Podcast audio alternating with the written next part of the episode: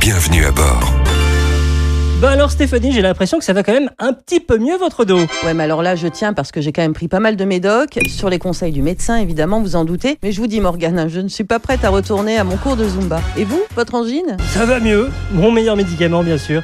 C'est vous. C'est beau. Même si parfois vous me faites mal au crâne, mais je prends toujours quelques petites pilules quand même. Et justement, vous avez euh, regardé sur les boîtes si vous pouviez conduire Bah pourquoi Stéphanie, enfin personne le fait. On a déjà du mal à attraper la plaquette de médicaments. Elle est toujours coincée avec la notice. Ah bah voilà, j'en étais sûre. C'est bien ça le problème. On avale et bim, on ne réfléchit pas. Vous parlez de quoi Bah, il suffit de jeter un coup d'œil sur la boîte, ça saute aux yeux. Là, regardez. Vous voyez ma boîte Un pictogramme orange en forme de triangle avec une voiture à l'intérieur. Et regardez, là, c'est écrit niveau 2, soyez très prudent, ne pas conduire sans l'avis d'un professionnel de santé. Ah oui, c'est comme dans Super Mario, il y a plusieurs niveaux. Voilà, et là, il y en a trois. Jaune, niveau 1, il faut bien lire la notice. Orange, je viens donc de vous le dire. Et rouge, là, c'est le niveau 3, interdiction totale de conduire. Alors vous êtes bien gentil, mais moi je ne peux pas vivre sans ma sable et en plus, faut que j'aille vous remplacer à la radio. Non mais Morgane, ça va pas On est moins concentré, plus fatigué, somnolent même, on peut y voir moins bien. Et puis on a moins de réflexes, le temps de réaction est plus long. Est-ce que vous saviez que selon l'Agence nationale de sécurité du médicament, le risque d'accident serait augmenté de 60 à 80%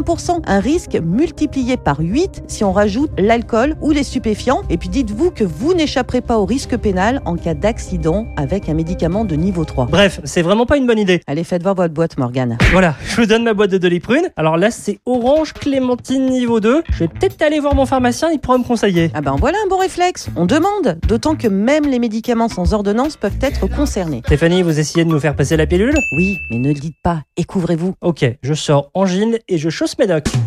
Morgane, à la maison ou en voiture, il y a une chose à savoir. Antibiotiques, tu perds ton sang-froid